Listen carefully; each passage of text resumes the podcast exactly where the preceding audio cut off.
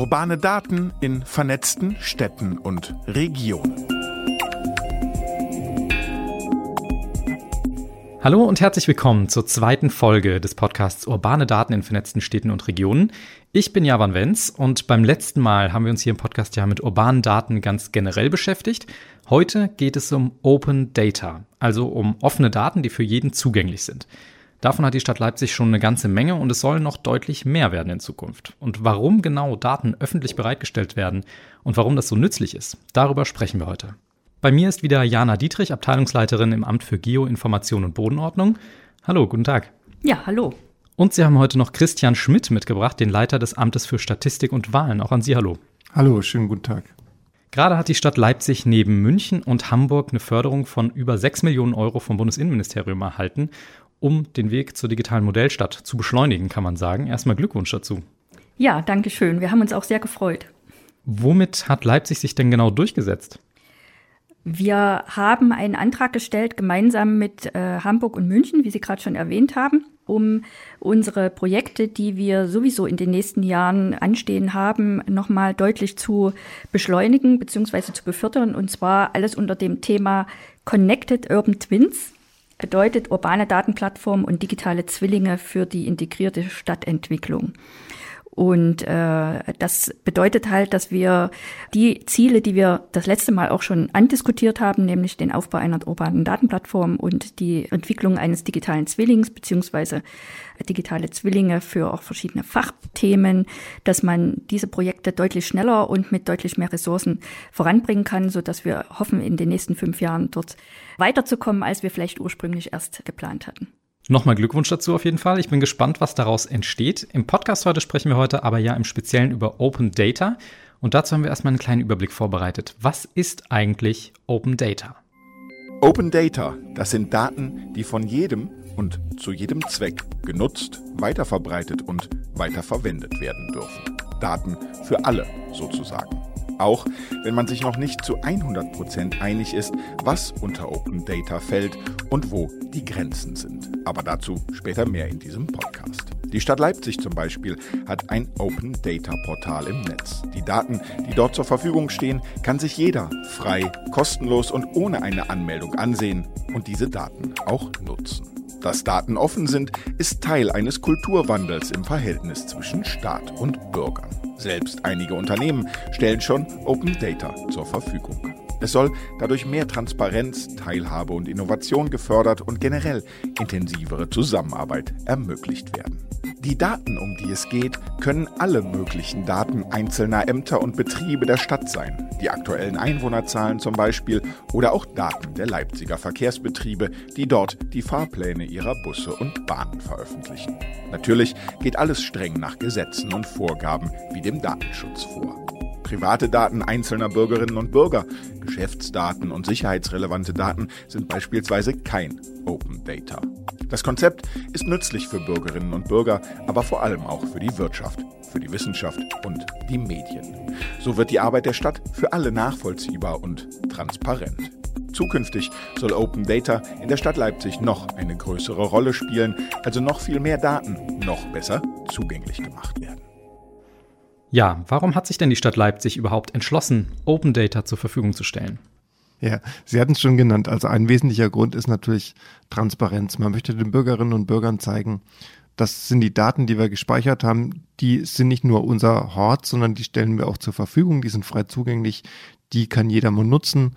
Das können ganz simple Daten sein über Informationsangebote, zum Beispiel zu Öffnungszeiten, zu Fahrplänen. Also alles, was man sowieso schon im Netz sucht, gebündelt an einer Stelle, die die Stadtverwaltung zur Verfügung stellt. Es können aber auch Daten sein, die wir quasi qua Verwaltung oder Amt sammeln, also zum Beispiel Strukturdaten über die Bevölkerung. Das heißt, wie viele Personen gibt es in welcher Altersgruppe, wie sind die Geschlechterverhältnisse in bestimmten Wohngebieten und so weiter und so fort. Das kann erstmal rein informativ sein, das können aber auch Daten sein, die dann letzten Endes, wie Sie es genannt haben, einen gewissen Mehrwert generieren. Also wenn ich zum Beispiel ein Träger in der Altenhilfepflege bin, dann mag mich das interessieren, wie viele Personen haben wir zum Beispiel in den nächsten 10, 15 Jahren, die in eine bestimmte Altersgruppe reinkommen. Also das sind jetzt erstmal sehr plastische Beispiele. Open Data ist aber erstmal wie der Begriff sagt, sehr offen. Das heißt, wir können uns die unterschiedlichsten Daten für die unterschiedlichsten Nutzungszwecke vorstellen. Und die Idee, die dahinter steckt, ist auch, wir überlegen uns nicht, was könnte interessant sein, sondern wir gehen erstmal davon aus, dass alles interessant ist. Und open, also offen, sollte eigentlich alles sein im Sinne von einer transparenten Verwaltung, wenn dem nicht andere Bedarfe oder Gründe entgegenstehen, wie zum Beispiel Datenschutzgeheimnisse. Genau, ergänzend kann man vielleicht dazu noch sagen, dass wir auch dazu angehalten sind, entsprechende Daten auch bereitzustellen über Gesetzesvorgaben. In den letzten Jahren hat auch da sich einiges getan, also das E-Government-Gesetz in Sachsen beziehungsweise auch die äh, PSI-Richtlinie. Die europäische PSI-Richtlinie äh, weist uns da auch schon gewisse Wege auf, dass wir Daten offen bereitstellen sollen und das wollen wir natürlich auch. Da steht ja im Endeffekt ein beträchtlicher Aufwand auch dahinter, diese ganzen Daten nutzbar für alle zu machen. Warum sagt man denn, das soll für alle nutzbar sein? Was, die Daten waren vorher auch schon da, vielleicht konnte man die anfragen. Was, was macht es denn besser im Endeffekt für wen?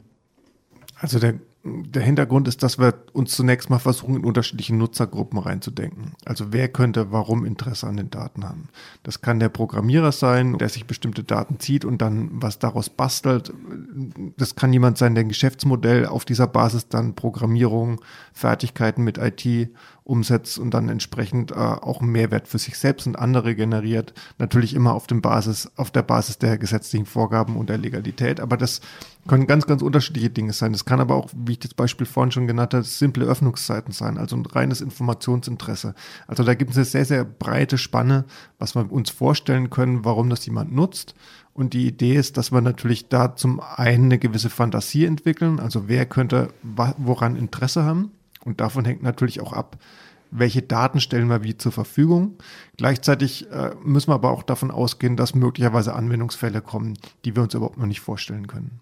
Der Transparenzgedanke, den Sie vorhin schon erwähnt hatten, ist ein großer Gedanke dabei, aber eben auch der Gedanke, dass die Daten, die in einer Verwaltung, wie jetzt in unserer Stadtverwaltung produziert werden, dass die steuerfinanziert äh, hergestellt werden und die natürlich auch dem Steuerzahler, speziell dann unsere Stadtgesellschaft, dann auch wieder bereitgestellt werden sollen. Also das ist ein Grundgedanke, der hinter dem Thema Open Data steckt. Ist das dann was, wo ähm, man davon ausgehen kann, das ist vor allem wirklich, um transparent zu sein, auch nach außen, dass alle Zugriff darauf haben? Oder ist es auch so, dass zum Beispiel die Stadt Leipzig als Kommune auch Vorteile daraus ziehen kann, dass eben so offen mit den Daten umgegangen wird und daraus dann was auch immer entsteht? Also im Idealfall kann die Stadt Leipzig daraus durchaus Vorteile ziehen, wenn jetzt beispielsweise gewisse Daten für Apps oder Anwendungsfälle, die auch wiederum öffentlich bereitgestellt werden, entwickelt werden. Also da hat die Stadt auf jeden Fall etwas davon und das wollen wir auch befördern. Das ist, wenn man ehrlich ist, natürlich noch am Anfang. Also äh, je mehr Daten man bereitstellt, desto mehr gibt es dann auch vielleicht Möglichkeiten und äh, Entwicklungen. Aber wir stehen da aus meiner Sicht zumindest noch relativ am Anfang. Ich hatte den Punkt ja schon genannt. Also wichtig ist, dass wir uns reindenken, wer kann welche Ideen entwickeln und dann aber auch nicht davon ausgehen, dass wir alles wüssten.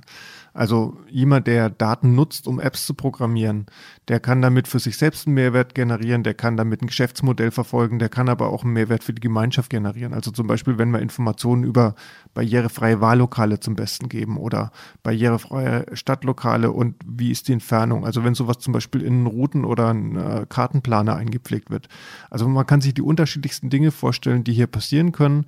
Und wichtig ist, glaube ich, immer, wir dürfen nicht davon ausgehen, dass wir uns das alles vorstellen können. Wir müssen generell offen sein. Das ist ja auch die Idee der Transparenz. Also wir wollen zum einen mit offenen Karten spielen. Wir wollen aber auch für alle einen Mehrwert generieren. Das kann für ein Unternehmen sein, das kann für die Gemeinschaft sein, das kann für die Stadt sein. Da würde ich aber inhaltlich auch überhaupt nicht trennen. Denn äh, also wenn wir quasi für die Stadt generell hier was Positives erzeugen können und positiven Impuls mit dem Open Data geben können, dann sind wir auf dem richtigen Weg. Sie, Frau Dietrich, haben eben gesagt, ähm, wir sind hier noch relativ stark am Anfang. Wie ist das denn? Also ist Leipzig da in einer Vorreiterrolle oder gibt es inländisch oder ausländisch da auch äh, Orte, wo man sich orientiert und sagt, genau so wollen wir es am Ende mal haben? Ich würde jetzt äh, nicht sagen, dass Leipzig in der Vorreiterrolle ähm, in Bezug auf Open Data sich befindet, sondern eher im guten Mittelfeld aus meiner Sicht gesehen. Es gibt ähm, gerade äh, global betrachtet sicherlich sehr viele Länder, die äh, da durchaus weiter vorn sind. Also Der US-amerikanische Raum ist da vorrangig zu nennen, die ähm, schon einen ganz anderen Grundgedanken seit, seit vielen Jahren haben, was ähm, offene Daten angeht und Verwaltungen, die offene Daten bereitstellen sollen. Aber auch im europäischen Raum gibt es sicherlich Länder, die da weiter äh, vorangegangen sind. Aber wir befinden uns auf dem richtigen Weg und wir wollen da auch entsprechend nachziehen. Vielleicht, Herr Schmidt, vielleicht können Sie da noch ergänzen. Also wir bewegen uns jetzt gerade mit dem Gespräch in eine Richtung, wo wir auch darüber reden, welches Verhältnis hat Open Data zur urbanen Datenplattform. Und Sie hatten gerade das Beispiel USA genannt und das ist sehr interessant. Wenn Sie sich zum Beispiel Open Data in den USA angucken, hat man den Eindruck, da sind viele Kommunen oder viele Städte schon sehr, sehr viel weiter. Das hat aber den relativ simplen Grund, dass da nicht nur möglicherweise mehr in technische Infrastruktur investiert wird, sondern es hat auch den Grund, dass Datenschutzgeheimnisse, Datenschutzgesetzgebung dort, ich sag's mal ganz deutlich, viel, viel laxer sind, als sie das in den meisten europäischen Ländern sind. Das heißt, es ist sehr, sehr viel einfacher, tatsächlich auch Mikrodaten, personenbezogene Daten offen ins Netz zu stellen als eine Verwaltung, als, als ja, institutionelle Einheit. Und das können wir hier nicht so ohne weiteres machen. Deswegen brauchen wir auch diese Trennung, welche Daten werden quasi intern innerhalb der Verwaltung zur Verfügung gestellt und welche können wir vollkommen frei nach außen geben. Das hat nichts damit zu tun, dass wir hier Geheimniskrämerei betreiben, sondern das ist eher der Hintergrund, dass wir hier die schützenswürdigen Informationen und Daten von Bürgerinnen und Bürgern als sehr, sehr hohes Gut erachten und entsprechend nicht alles ohne weiteres ins Netz stellen können. Das macht es natürlich auf der anderen Seite auch für eine Entwicklung sehr, sehr schwierig, weil wir sehr, sehr restriktiv und sehr rigide drauf gucken müssen, wann können wir was zur Verfügung stellen, wann dürfen wir das nicht, einfach um hier keine Rechte von Dritten zu verletzen. Aus Thema Datenschutz kommen wir auf jeden Fall auch noch. Mich würde noch bei Ihnen, Frau Dietrich, interessieren. Wir haben ja das letzte Mal hier schon miteinander gesprochen und da haben wir über die urbane Datenplattform vor allem geredet. Und mich würde interessieren, wo genau Open Data sich in dieser urbanen Datenplattform für Sie einordnet.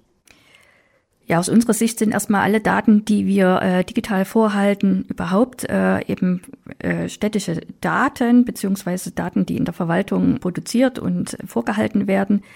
Die Trennung Open Data und urbane Daten würde ich eher in Richtung sehen, dass der Status da entscheidend ist. Also handelt es sich um Daten, die, wie Herr Schmidt gerade ausgeführt hatte, handelt es sich um Daten, die man äh, frei und offen nach außen geben kann? Oder sind es eben Daten, die aus unterschiedlichsten Gründen, seien es Geschäftsgeheimnisse oder weil es äh, kritische Infrastrukturen betrifft oder weil andere Nutzungsrechte da entgegensprechen, sind es eben keine offenen Daten, dann sind es urbane Daten, aber keine Open Data.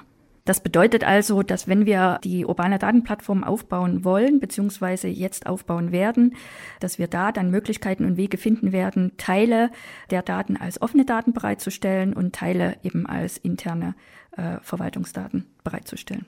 Man merkt, das ist auf jeden Fall eine komplexe Angelegenheit, insgesamt auch darunter zu unterscheiden, genau wie Herr Schmidt eben schon auch sagte, dass wir da datenschutzmäßig an einer anderen Stelle stehen als zum Beispiel die USA, die da sehr viel freier insgesamt agieren können. Wie ist das denn? Wie frei sind Sie denn im Endeffekt mit dem, was Sie mit den Daten da machen können? Ja, frei sind wir natürlich äh, insofern überhaupt nicht, als wir keinerlei personenbezogene Daten einstellen können. Also wir müssen immer, wenn wir über Open Data reden, über ein gewisses Aggregationsniveau reden. Also wir können zum Beispiel Strukturdaten über Erwerbszahlen, über Altersstruktur und ähnliche Zusammenhänge ins Netz stellen. Aber wir können keine Daten von einzelnen Bürgerinnen und Bürgern ins Netz stellen, aus denen sich dann zum Beispiel diese Strukturdaten errechnen lassen. Das Modell, das ich jetzt genannt habe, wäre natürlich sehr, sehr viel flexibler in dem, was man mit den Daten dann anstellen kann, was man rausfinden kann. Aber das sind uns einfach die Hände gebunden, weil wir keine personenbezogenen Daten einstellen können und auch nicht wollen, weil wir nicht wollen, dass quasi eine Person dann identifizierbar ist, zum Beispiel in der Gehaltskomposition, in der ja, Altersstruktur, im Erwerbsverlauf und so weiter und so fort. Und das ist letzten Endes der Hintergrund. Ich würde vielleicht nochmal äh, in dem Zusammenhang auf den Punkt kommen. Die Frage ist, was können die Leute dann eigentlich mit diesen offenen Daten anfangen? Und da muss man sich natürlich Gedanken machen, in welcher Art und Weise stellen wir die Daten zur Verfügung und was für Oberflächen bieten wir auch. Also da gibt es ja ganz unterschiedliche Modelle. Wir können jetzt einfach nur Rohdaten ins Netz stellen, Comma, Comma Separated Values, also CSV-Daten, die dann für jemanden mit einem gewissen technischen Sachverstand auch ja, in einer sehr versatilen Art und Weise nutzbar sind. Oder wir gehen davon aus, dass wir auch Nutzergruppen haben, die möglicherweise nicht so findig sind, die aber trotzdem ein legitimes Informationsbedürfnis haben. Und da ist es dann äh, sehr wichtig, aber da muss auch noch viel Entwicklungsarbeit reinfließen, dass wir da Oberflächen programmieren, dass wir ja, Möglichkeiten geben, zum Beispiel über Dashboards, dass jemand sich selber eine Analyse zusammenklickt, da Auswertungs, äh, äh ja, Stufen auch fahren kann. Das heißt, wir müssen quasi jede Nutzerin, jeden Nutzer in die Lage versetzen, dass sie selber Analysen und ja, die Nutzung der Daten vorantreiben kann. Ergänzend dazu kann ich vielleicht noch sagen, das knüpft so ein bisschen an die vorhergehende Frage noch an, dass wir natürlich im Zuge der urbanen Datenplattform den Status, den die Daten bekommen, also ob es offene Daten sind oder eben auch nicht oder welchen Status grundsätzlich als Plakette vergeben werden, dass das nach gewissen Regularien und äh, Vorgaben passieren wird. Das ist also ein Teil, den die urbane Datenplattform dann leisten können muss, also nicht nur der technische Part, sondern eben auch die sogenannte Datengovernance, also nach welchen Regeln werden welche Daten abgegeben und bereitgestellt und visualisiert. Und das hängt dann auch im Zusammenhang mit den Bereichen zusammen, wie die Daten auch genutzt werden können. Also insgesamt hört man auf jeden Fall, da sind eine Menge Restriktionen auch dabei. Sie können da jetzt nicht super frei agieren. Wo gibt es denn insgesamt bei Ihnen da auch noch Probleme? Wo funktioniert es noch nicht so gut? Vor welchen Herausforderungen stehen Sie sozusagen? Ja, wir müssen uns zunächst Gedanken machen, in welcher Art und Weise können wir die Daten einspeisen. Und idealerweise sollten die Daten dann möglichst einheitlich sein in der Ablage, im Format und so weiter und so fort. Und dann auch in der Aufbereitungsweise, die zur Verfügung gestellt wird. Ich hatte schon das Beispiel der Sports genannt. Gleichzeitig müssen wir uns aber auch Gedanken machen, welche Daten wollen wir überhaupt in so eine Open Data Plattform einspeisen oder welche Daten müssen wir sogar möglicherweise einspeisen, um dem Transparenzgedanken gerecht zu werden, um diesen Mehrwert für die Gemeinschaft oder für die Stadt, die dann jemand, der findig ist, auch rausziehen kann und dann an Dritte und an uns alle weitergeben kann. Und da müssen wir uns Gedanken machen, wie kommen wir an die Daten eigentlich ran? Und es ist jetzt nicht so einfach, dass wir uns quasi die Stadt vorstellen als einen großen Datenpool und wir bedienen uns jetzt frei daraus, sondern Daten werden ja aus ganz unterschiedlichen Gründen gesammelt, in unterschiedlichen Formaten, in unterschiedlichen Verwaltungseinheiten.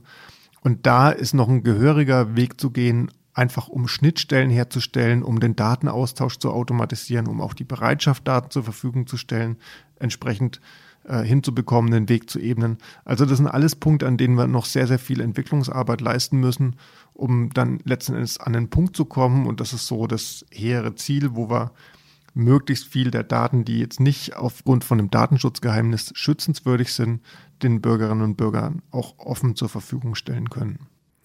Also aus der Erfahrung der letzten Jahre mit dem Aufbau der Open Data Plattform kann ich auch sagen, dass es gar nicht so einfach ist, herauszufinden, welche Daten werden denn benötigt aus der Verwaltung. Das ist ein Punkt, der so ein bisschen sich rauskristallisiert wie der Huhn und das Ei. Also wir haben ja mit der Community da auch schon Gespräche geführt und wenn wir fragen, welche Daten braucht ihr denn oder benötigt oder wollt ihr denn, kommt eher die Gegenfrage, was habt ihr denn?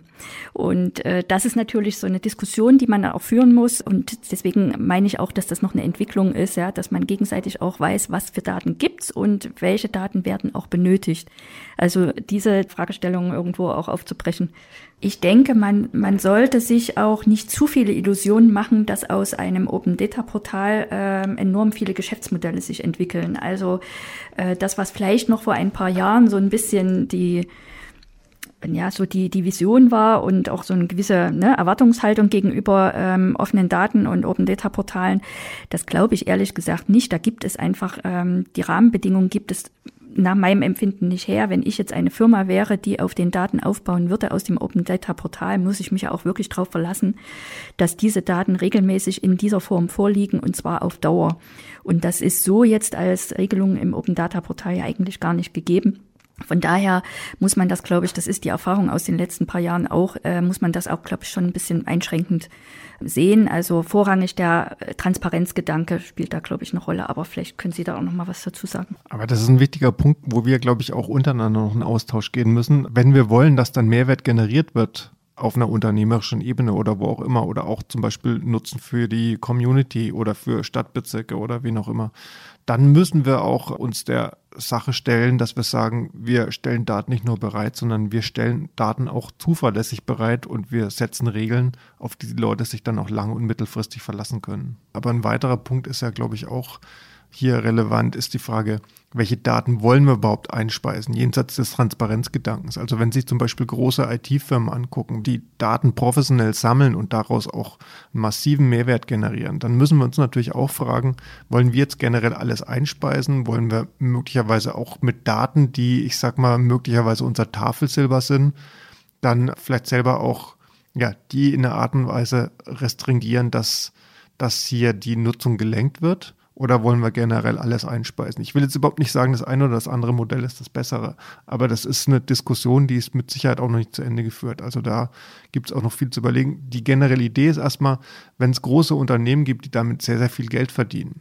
Warum soll dann eine gemeinnützige Institution wie eine Stadt, die ja für die Bürgerinnen und Bürger da ist und letzten Endes auch deren Werte in einer gewissen Art und Weise dann verwaltet und für die Mehrwert generieren sollte, warum sollte die dann alles frei zur Verfügung stellen, wenn es dann kommerziellen Interessen geht. Also es geht jetzt nicht darum, Daten zurückzuhalten, wenn wir den Transparenzgedanken zu Ende verfolgen, sondern es geht eher darum, wenn Daten letzten Endes wirklich dann genuin im kommerziellen Zweck dienen als Ziel, sollte die Stadt und damit die Bürgerinnen und Bürger dann möglicherweise auch mit im Boot sein, wenn es um die Entscheidung geht, was damit genau passiert. Das heißt, die Frage ist im Endeffekt auch so ein bisschen, um das an einem Beispiel zu machen, wenn jetzt Google kommt und sagt, okay, toll, gratis Daten fischen wir uns alles mal ab und nutzen es für unsere Dienste, dass eben genau das möglicherweise besser nicht passieren sollte. Exakt, genau, das ist der Punkt, um den es geht. Wissen Sie denn, wie diese Daten am Ende genutzt werden und von wem? Wir geben die sozusagen als offene Daten in die Welt, aber wir wissen nicht, was mit diesen Daten gemacht wird und was mit diesen generiert wird. Also in, in den wenigsten Fällen wissen wir es, weil es vielleicht wirklich mal eine konkrete Datenanforderung gab. Aber ansonsten wissen wir es eben nicht. Und das ist das Problem, was ich äh, vorhin auch schon angedeutet hatte, dass man ja auch wissen muss, welche Daten benötigt werden und welche Daten wirklich relevant sind für Nutzer ist vielleicht auch ein bisschen das Henne-Ei-Problem. Also vielleicht kriegen wir auch deswegen so wenig Rückmeldungen, weil wir bisher kaum was ins Netz stellen und äh, weil wir damit natürlich auch nur einen bestimmten Kreis an Personen erreichen, die eher ein Informationsbedürfnis hat auf einer allgemeinen Ebene, die jetzt aber nicht unbedingt was mit den Daten anstellt, wo man ein Geschäftsmodell daraus entwickeln kann oder wo man in irgendeiner Art und Weise was Neues aufbauen kann. Also dazu müssten wir, glaube ich, erstmal ganz andere Daten einstellen, bevor das passiert und dann würden wir auch Rückfragen bekommen. Also wir bekommen im Amt natürlich schon immer äh, konkrete Anfragen zu bestimmten Daten. Das sind aber dann meistens auch Anfragen, die sehr, sehr konkret sind und die sich auf, ja, ich sag mal, eher analytische Zwecke beziehen, eher auf Forschungsanfragen. Das sind dann weniger Anfragen zu Daten, die jetzt, sag ich mal, in irgendeiner Art und Weise für kommerzielle Belange oder auch für, ja, findige Belange insofern, dass wir irgendwie einen Mehrwert für die Gemeinschaft produzieren, für einen Stadtbezirk, für ein Stadtviertel sol solcherlei Anfragen sind es eigentlich kaum. Da vielleicht noch ergänzend dazu, auch wir bekommen regelmäßig Anfragen zu Geodaten, zu Geobasisdaten. Wir dürfen die aber noch, muss man vielleicht sagen, äh, nicht als offene Daten bereitstellen. Aber da ist, glaube ich, auch äh, wichtig, dass wir sehen, also wir kriegen ja ganz unterschiedliche Anfragen und die Anfragen, die werden natürlich in der Gestalt gebündelt, dass bei einem bestimmten Amt oder einer bestimmten Verwaltungseinheit dann genau nach den Daten gefragt wird, wo die Bürgerinnen und Bürger annehmen, die Daten, die finden wir da. Das ist ja genau die Idee von Open Data, wo wir hinwollen. Also wir wollen weg davon, dass jemand spezifische Anfragen stellt, äh, wo er sich denkt, naja, die könnten beim Amt für Statistik liegen oder die könnten beim Amt für Geoinformation liegen oder sonst wo, sondern wir wollen das an einer zentralen Ebene bündeln und dann für alle abrufbar machen. Also wir wollen weg von dieser Idee, ich muss überhaupt erstmal fragen, wenn ich was haben möchte, sondern wir wollen alles, was wir grundsätzlich können, unter all den Gründen, die wir diskutiert und genannt haben, das wollen wir auch zur Verfügung stellen. Was würden Sie denn sagen, wo stehen Sie gerade als Stadt Leipzig und äh, wo würden Sie gerne stehen in ein paar Jahren? Also wir haben jetzt, was das Angebot der Open Data Plattform angeht, erste, sag mal, Modelle. Wir haben auch bestimmte Bereiche, die wir schon recht gut abdecken können. Ich hatte es schon angesprochen, zum Beispiel Bevölkerungsstruktur, Altersstruktur. Es liegt auch daran, dass Open Data jetzt logistisch in unserem Amt und operativ verortet ist und wir jetzt einfach mal die Daten einstellen können, die wir in unserem Amt auch sammeln, wo wir wissen, da gibt's keine Datenschutzgesichtspunkte, die wir berücksichtigen müssen, beziehungsweise wir können die in einer Art und Weise einstellen, dass der Datenschutz kein Thema ist, zum Beispiel indem wir das in aggregierter Form weitergeben. Und da haben wir schon, sag mal, Plattformen, die auch ganz gut funktionieren.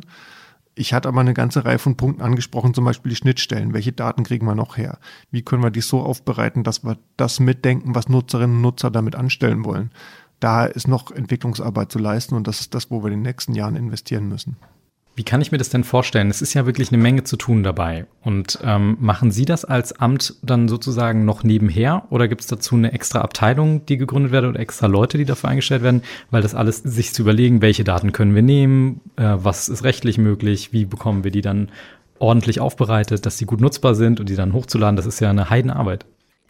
Also ich bin schon zuversichtlich, dass wir ähm, im Zuge des Aufbaus der urbanen Datenplattform das Thema der offenen Daten und der Open Data Plattform mitdenken werden und auch mit weiterentwickeln werden. Das war ja auch jetzt ein Punkt, den ich ganz am Anfang auch mit äh, erwähnt hatte, dass wir uns freuen, die Fördermittel bekommen zu haben. Und ich äh, denke, dass wir das auch ähm, zum gewissen Anteil auch für diese Daten und für diese Plattform mitnutzen können und werden. Aber in welchen Schritten und wie schnell, das kann ich tatsächlich jetzt auch noch nicht sagen. Also was in den nächsten zwei, drei Jahren, denke ich, da passieren muss beim Thema Open Data, wird sehr viel konzeptionelle Arbeit sein. Also ich hatte darüber gesprochen, wie kommen wir an die Daten überhaupt ran? Wie regulieren wir den Datenaustausch zwischen den unterschiedlichen Verwaltungseinheiten? Und da ist, glaube ich, auch noch sehr, sehr viel Vorarbeit zu leisten. Und das ist nicht unbedingt eine Arbeit, die besonders viel Manpower verlangt, aber das ist eine Arbeit, wo man sich sehr viele Gedanken machen muss, wie wir überhaupt an Daten rankommen, wie Daten strukturiert werden, wie Daten ausgetauscht werden, wie Daten dann letzten Endes auch eingespielt werden. Und da ist ja über diese Pilotprojekte hinaus, die bei uns im Amt verortet sind, die ich schon genannt habe, mit Dashboards, mit zum Beispiel auch einer App, die räumliche Informationen mit bestimmten inhaltlichen Informationen linkt, die sehr interessant sind, die aber erstmal Pilotprojekte sind. Da ist es vor allem notwendig, auch Ideen zu entwickeln, wie können wir quasi diesen gesamten Datenhaushalt der Stadt zusammenbringen und in ein gemeinsames Portfolio bringen, das wir dann unter Open Data auch veröffentlichen. Da muss noch viel konzeptionelle Arbeit gemacht werden. Und das ist das, was uns, glaube ich, die nächsten zwei bis drei Jahre beschäftigen wird. Dass uns das gelingen wird, da bin ich zuversichtlich, äh, sonst säßen wir auch nicht hier zusammen. Das sagen Jana Dietrich und Christian Schmidt von der Stadt Leipzig. Vielen Dank für den spannenden Einblick in die Open Data Bemühungen der Stadt und generell die Digitalisierung hier um uns herum. Ja, danke schön auch von mir. Ja, danke, tschüss. Und wenn Ihnen der Podcast hier gefallen hat, dann abonnieren Sie ihn doch gern zum Beispiel bei Spotify oder Apple Podcasts. Bald hören Sie wieder von uns. Ich bin Javan Wenz. Vielen Dank fürs Zuhören. Tschüss. Urbane Daten in vernetzten Städten und Regionen.